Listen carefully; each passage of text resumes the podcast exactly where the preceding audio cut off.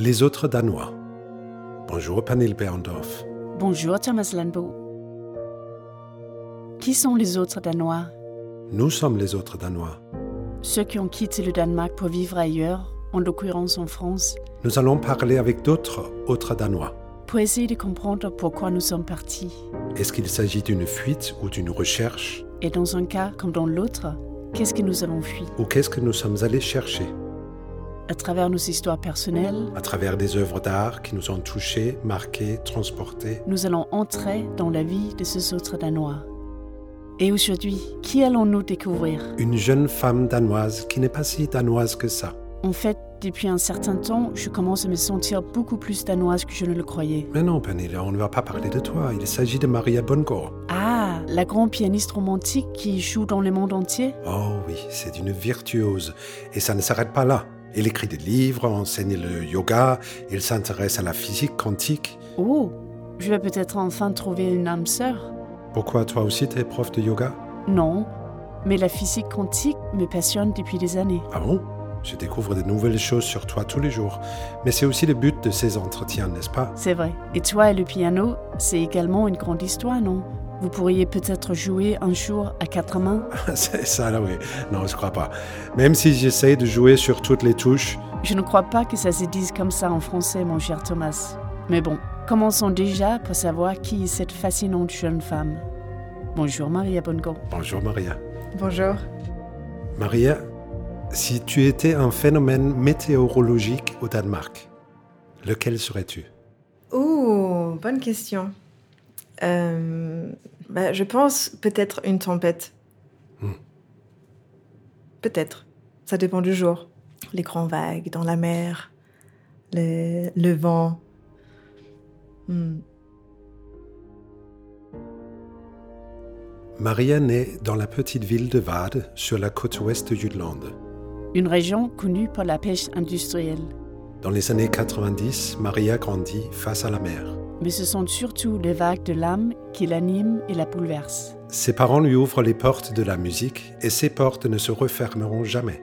À 8 ans, elle proclame Le jour où j'arriverai à jouer le concerto opus 35 de Tchaïkovski au violon, je pourrai mourir.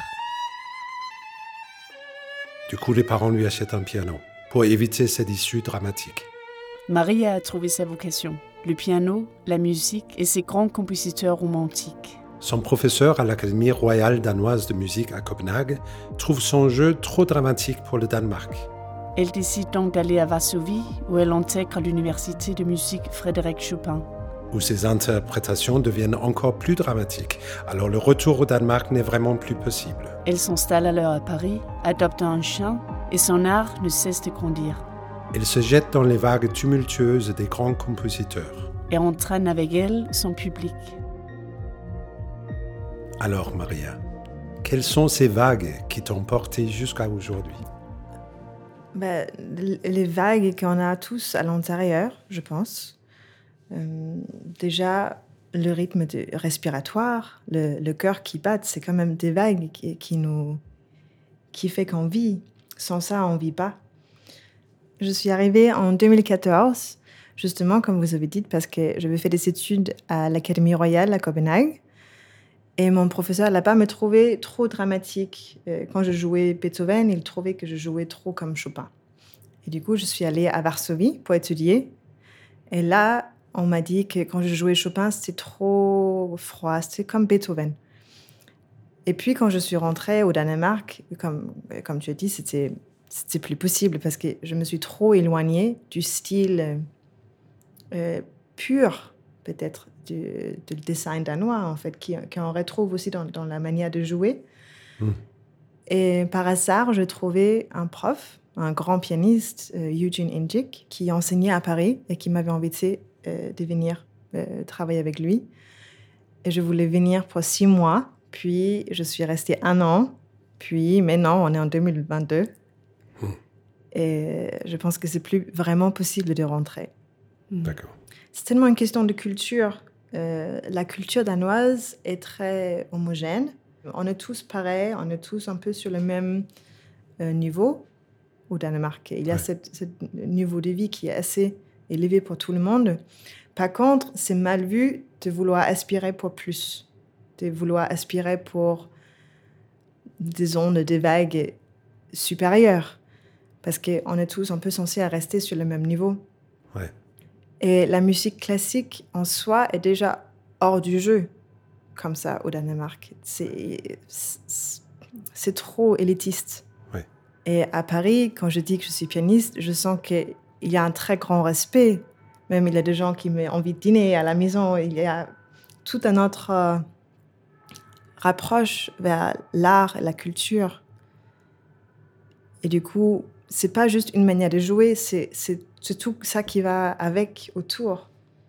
Est-ce que tu as senti d'abord une envie de justement briller ou est-ce que c'était quelque chose d'autre qui, qui te poussait vers... Euh, en fait, c'était l'inverse, je dirais. Quand je suis venue à Paris, je voulais me cacher complètement.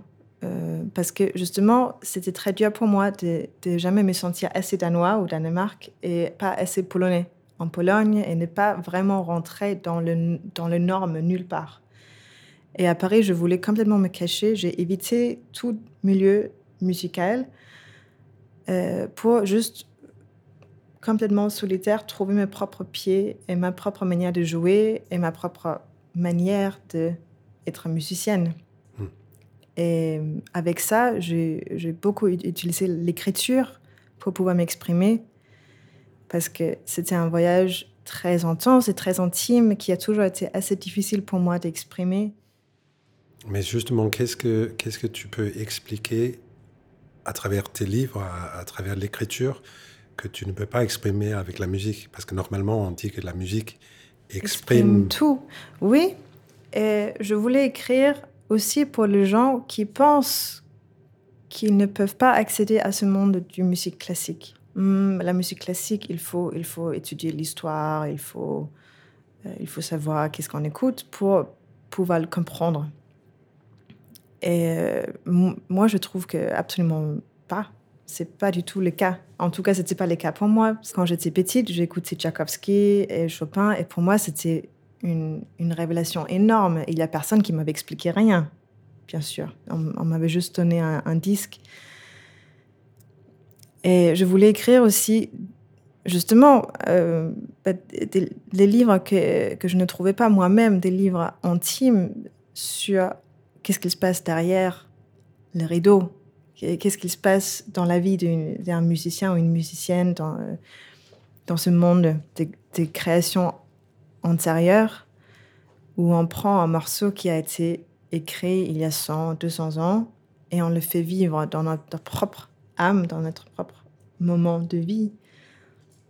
Et tes parents, ils t'avaient ouvert les portes euh, de la musique comment? De quelle manière? Ben, Je pense juste parce que bah, Déjà, ma mère est polonaise et dans la culture polonaise, la musique classique est, très pressante euh, en général. Et, euh, et, du coup, pour elle, c'était naturel de mettre euh, des disques de Chopin assez souvent, la, musique classique en général. Et mon père, il aimait beaucoup le jazz, le blues, il avait des grands LP. Mm. Les, disques, les vinyles. Le vinyle, oui.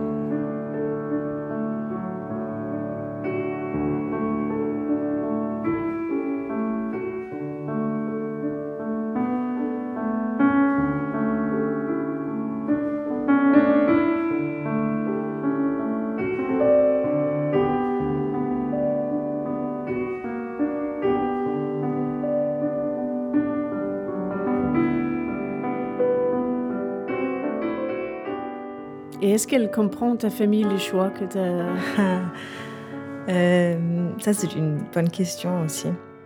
Au début, oui, mais je pense quand même ils, ils sont si danois qu'ils ont un peu du mal quand même que j'ai pas une bonne retraite et mm. que, que j'ai pas une belle cuisine et que, que je suis pas dans cette norme de euh, une bonne moyenne de vivre. Mm.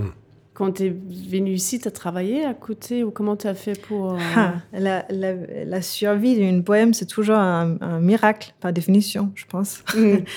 Euh, bon, bref. On raconte. Euh, mm. Oui. Si as envie. Oui. Bah oui. Alors, je suis venue et au début, j'avais des bourses par l'État danois. Donc, j'avais assez pour payer mon loyer, pour payer l'école. C'était assez pour six mois, mais je l'ai fait tenir quand même pour un an parce que je voulais tellement rester. Mais après, en fait, je suis pas rentrée parce que j'avais pas l'argent non plus pour rentrer. Parce que je vais pas un appart au Danemark où je veux personne chez qui aller. Je Je veux pas de travail au Danemark. Je veux pas de, je veux même pas de l'argent pour payer le déménagement au Danemark. Je veux pas non plus l'argent pour rester à Paris, mais je ne pouvais pas bouger. Donc, j'ai fermé les yeux et fait une, une prière. Et il y a une femme d'un conservatoire privé qui m'avait trouvé par hasard sur euh, une petite annonce que je fais sur Babysitting Musical, euh, sur la Cité de la musique, et qui, euh, m'avait proposé une poste dans ce conservatoire privé. Mais je suis pianiste, je ne suis pas pédagogue. Je suis. parce que j'ai essayé, parce que c'était un, un, très bel poste, on était très bien payé, c'était beau, c'était de belles familles mais je n'ai pas cette fibre de faire comprendre à des enfants à quel point euh, la musique est magnifique. Je voulais jouer Rachmaninoff pour eux, mais ils ne savaient rien à foutre de Rachmaninoff, les enfants. Mm. Donc, euh, je t'y viré après quelques mois. après, j'ai commencé à, à enseigner le, yoga à Paris. Je vais beaucoup enseigner déjà au Danemark avant de partir. Après, il y a, il y a été beaucoup de anges gardiens qui m'ont aidé dans chacun leur manière comme, comme depuis toujours. Euh, dans ma vie, il y a toujours quelqu'un, quand on avait plus besoin, qui arrive à trouver une solution. Et j'ai même vu que dans les couches sociales élevées à Paris, il y a même, c'est même très bien vu entre eux d'aider les artistes. Ça leur donne encore plus de statut entre, entre eux. Hmm. Donc, j'étais prise par des familles euh, assez riches pour jouer pendant leur dîner. Mais après, je suis restée un peu esclave aussi de cette situation. Et bah, évidemment, ça m'a aussi ouvert quelques portes, mais j'ai dû me, me, séparer de ce monde-là aussi parce que sinon, je restais toujours comme, comme hmm. un, un, être niveau B par rapport aux autres. Et qui est quelque, quelque chose qui m'a aussi assez choqué en fait en France, qu'il y a des très très grandes différences euh, sociales entre les hmm. gens qui peut être très difficile à digérer. Je me rappelle la première fois que j'habitais dans une, chambre de bonne où il y avait un escalier A et un escalier B. Ton, valeur dépend de combien d'argent tu gagnes. Hmm. Après, il y a toujours de, de, bonnes côtés, de moins bonnes côtés avec chaque culture. Hmm. J'en profite de Musée d'Orsay, du Louvre, de, de, la Philharmonie de Paris, qui est quand même des choses qui existent aussi grâce à euh, la possibilité de pouvoir aspirer.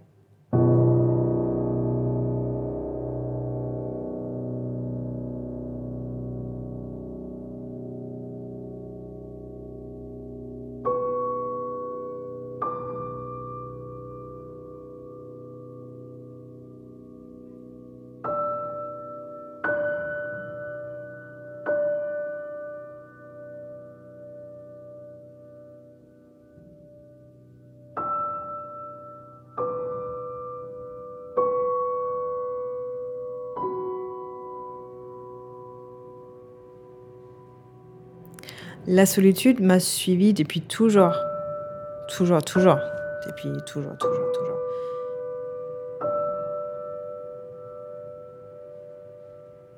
Après, je trouve Paris, justement, est une très, très belle ville pour être seul, parce qu'on se sent quand même assez peu seul à Paris. Même juste sortir dans les rues les terrasses sont à l'extérieur. Donc déjà, juste de passer devant un terrasse, il y a un peu de contact humain, en fait. Et, euh, même, j'ai passé beaucoup de temps, comme, beaucoup d'artistes, je pense, à vivre dans des très, très petits espaces, dans des petites chambres de bonne.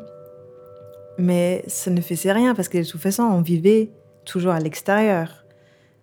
On, vit dans les rues, on vit dans les écoles, dans les musées. Je vais aller au cinéma tout le temps. Aussi pour apprendre la langue. Mais tu n'étais pas à la recherche d'une solitude, c'était pas quelque chose que tu avais envie de découvrir ou... Je voulais m'isoler des milieux musicaux pour euh, trouver mes propres pieds, oui. Mais après, je me trouve beaucoup moins seule à Paris qu'au Danemark. Aussi parce que j'ai un, un, chien. Avec un, avec un chien dans la rue, on parle avec tout le monde probablement, il faut aimer quand même la solitude pour devenir pianiste, parce qu'on passe la vie seule, à travailler seule. Et en plus, j'écris seule. Donc tout ce que je fais, c'est quand même de travailler seule et m'exprimer seule avec moi-même. Et là, sûrement, mon chien m'a beaucoup sauvée aussi parce qu'elle m'a forcé à sortir, d'avoir quelque chose fixe, de prendre, euh, de prendre soin de quelqu'un d'autre, de ne pas complètement se perdre dans un... Mm. C'est c'est quand même le risque de l'artiste de se perdre dans son petit monde imaginaire, solitaire. Euh, mais sûrement, la solitude est une partie de moi, depuis toujours.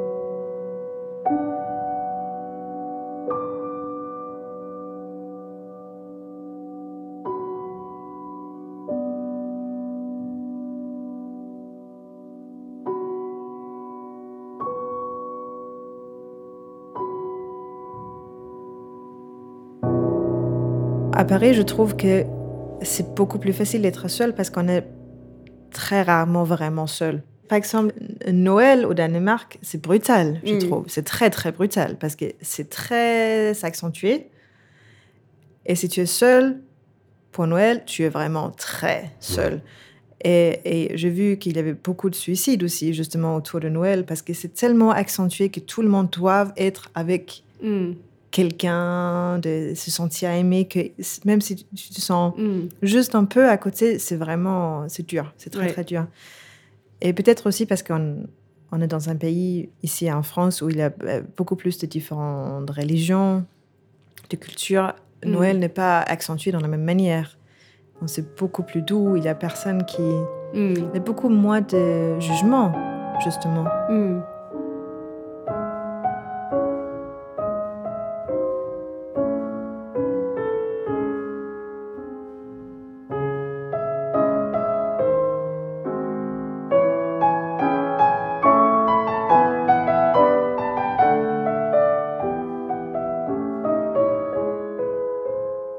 Est-ce que le côté dramatique de ta personnalité a toujours été en toi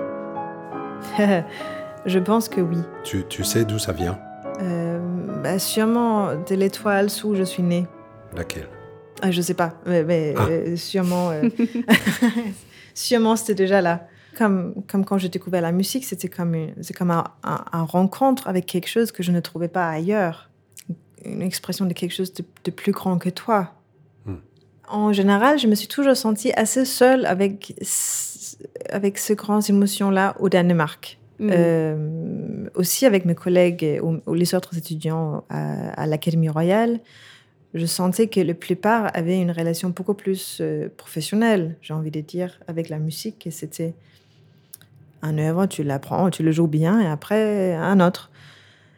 Et, et pour moi, c'était toujours comme, comme si cette œuvre m'habitait et devenait une partie de moi. Et, et quand je jouais ben, une musique euh, dramatique, il y avait toujours une, une période de d'apprentissage, d'assimilation, un peu comment je arrive à avoir tout ça en moi Mm. sans faire la grande crise ou sans que ça devienne trop. Et tu penses que dans ta vie privée, tu, tu, tu- forcément, c'est. Ben, je, je n'arrive, j'ai beaucoup de mal avec des relations qui sont pas profondes et des, rencontres qui sont légères. Ça, me, ça me dit pas grand chose. Et je pense souvent, je préfère la solitude que des relations qui restent sur la surface.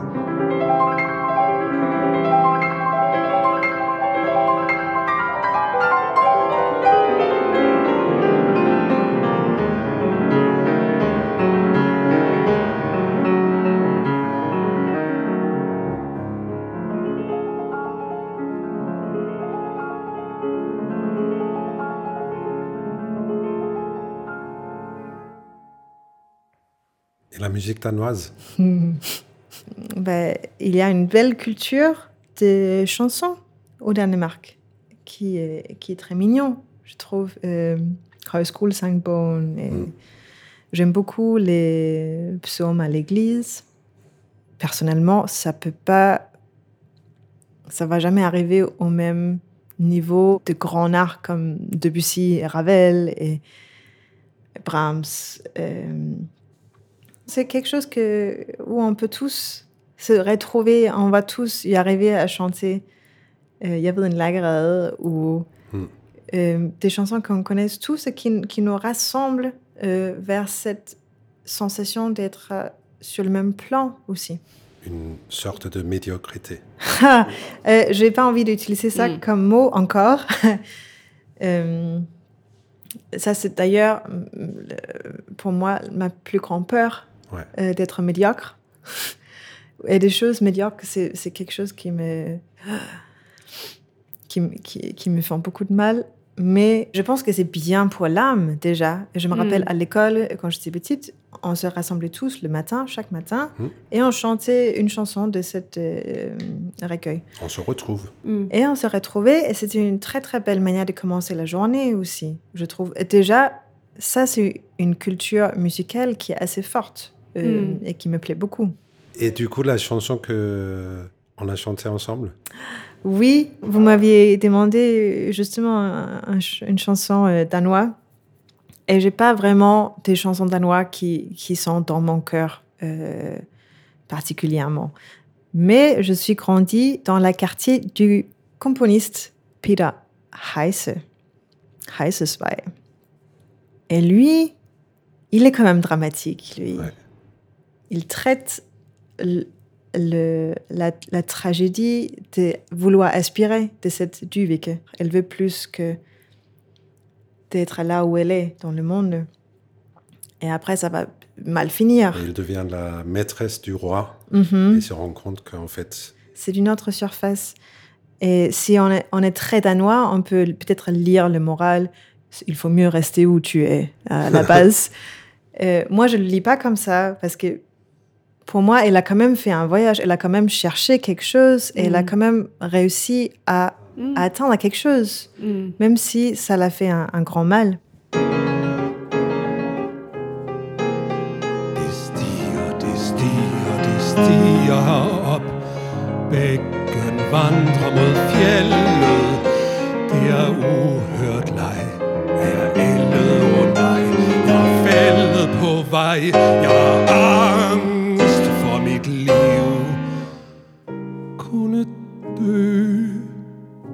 for min kniv.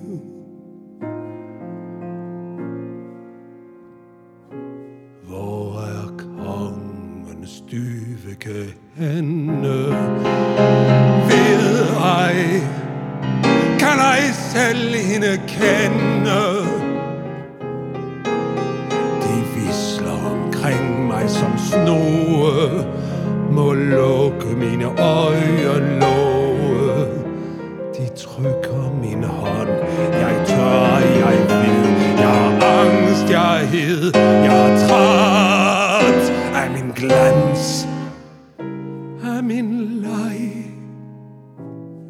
Er.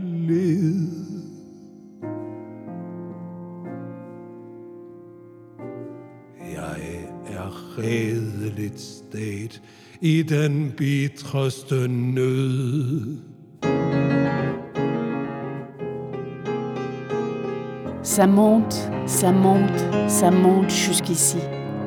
Le ruisseau remonte vers la montagne. C'est un jeu une nuit, et je vieillis. Oh non, je suis fauché sur le chemin. J'ai peur pour ma vie. Je pourrais mourir par mon couteau.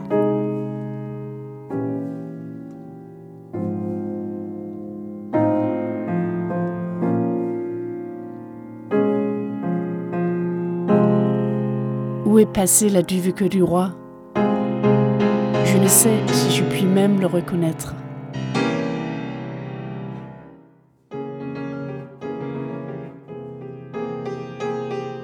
Il siffle autour de moi comme des couleuvres, doit fermer mes paupières. Il me serre la main. Je n'ose pas, je sais, j'ai peur, je suis brûlante. Je suis fatiguée de moi-même, dégoûtée de mon jeu.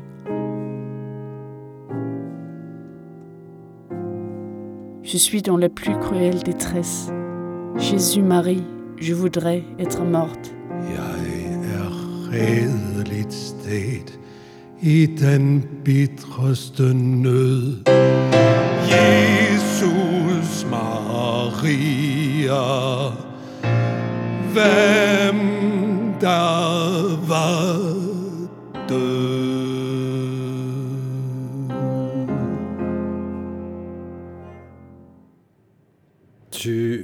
T'intéresses aussi à la physique quantique. Euh, j'ai envie de dire oui et j'ai aussi un peu peur de dire oui parce que je ne suis pas physicien. Mais en tant qu'artiste qui euh, recherche euh, les ondes du monde, oui.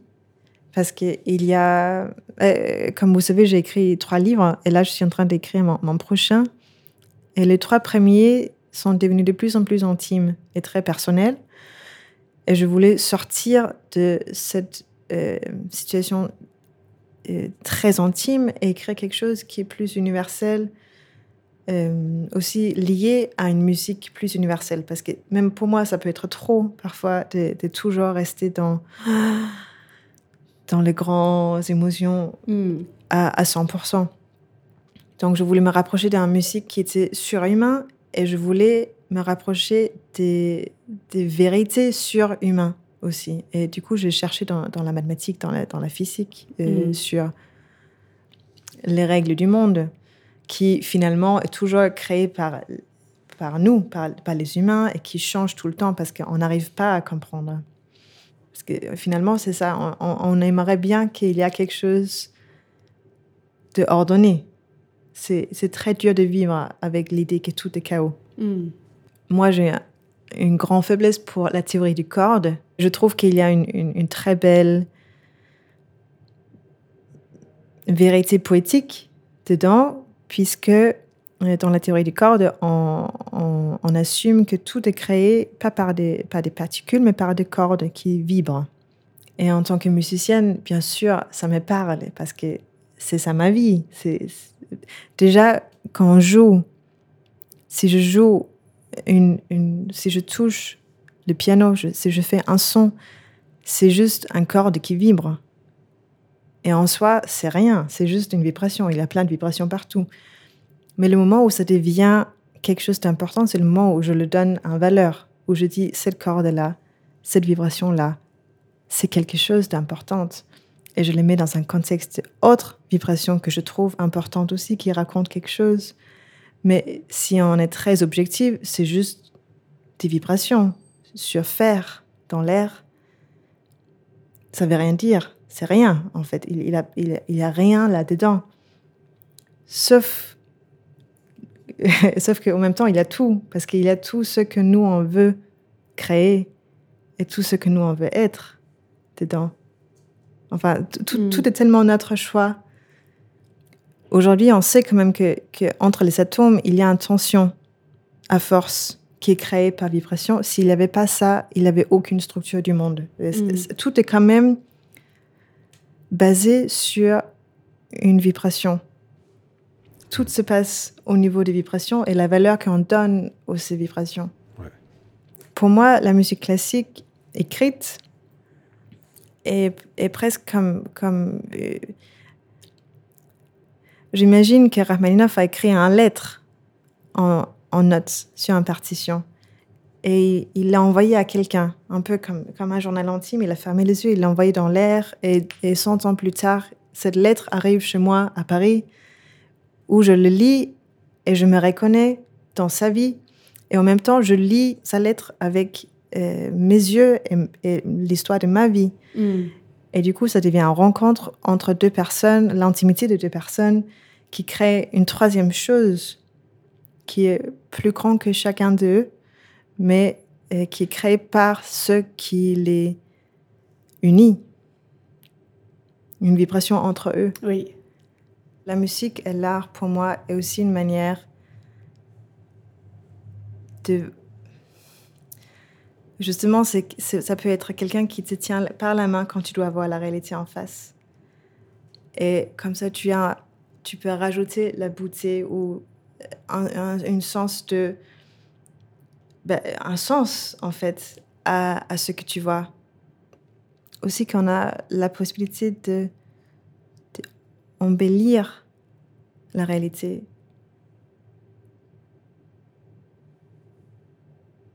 Et juste, euh, et déjà, d'avoir la force de les regarder en face.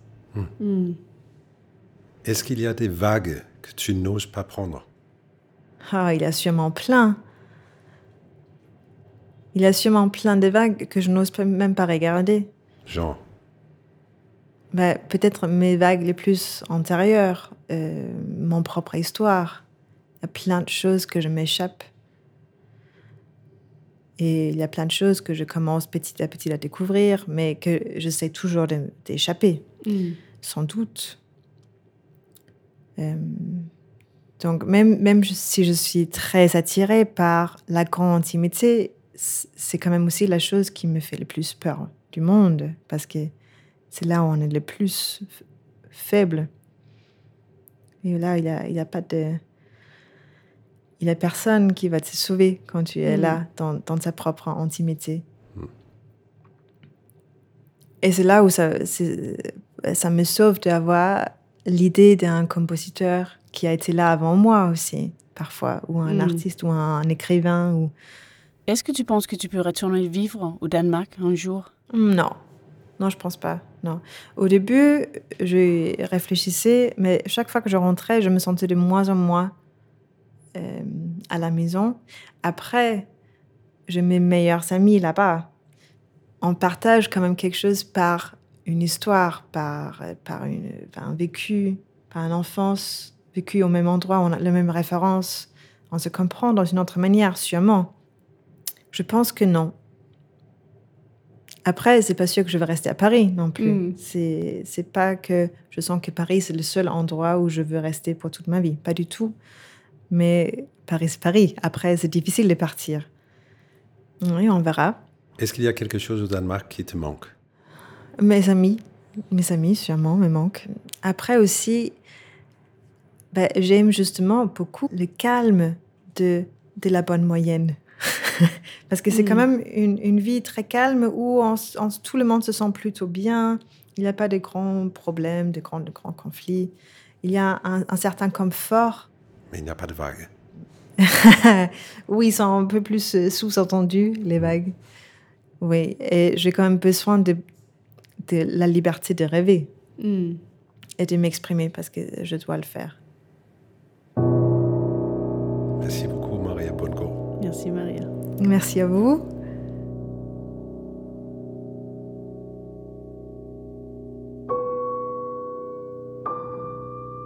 Il y a une citation dans les Bibles, je crois, qui dit que ce qu'on puisse débloquer au ciel sera également débloqué sur terre, et l'inverse. Je retrouve cette pensée dans ce que dit Maria, une recherche pour une musique ou une philosophie céleste, accompagnée par la recherche d'intimité ici, sur terre. Hmm. Oui. Je suis profondément touché par l'idée de la transmission d'émotions entre le ou la compositeur, le ou la pianiste, le public. Grâce à l'art, nous nous tenons par la main face à l'immensité du vide.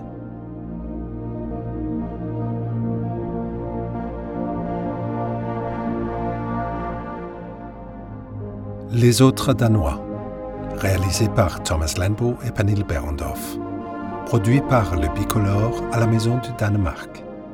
Musique originale Casper Winding. Musique supplémentaire, extrait du concerto pour violon de Tchaïkovski, interprété par Janine Janssen et l'Orchestre de Paris, dirigé par Parvo Järvi.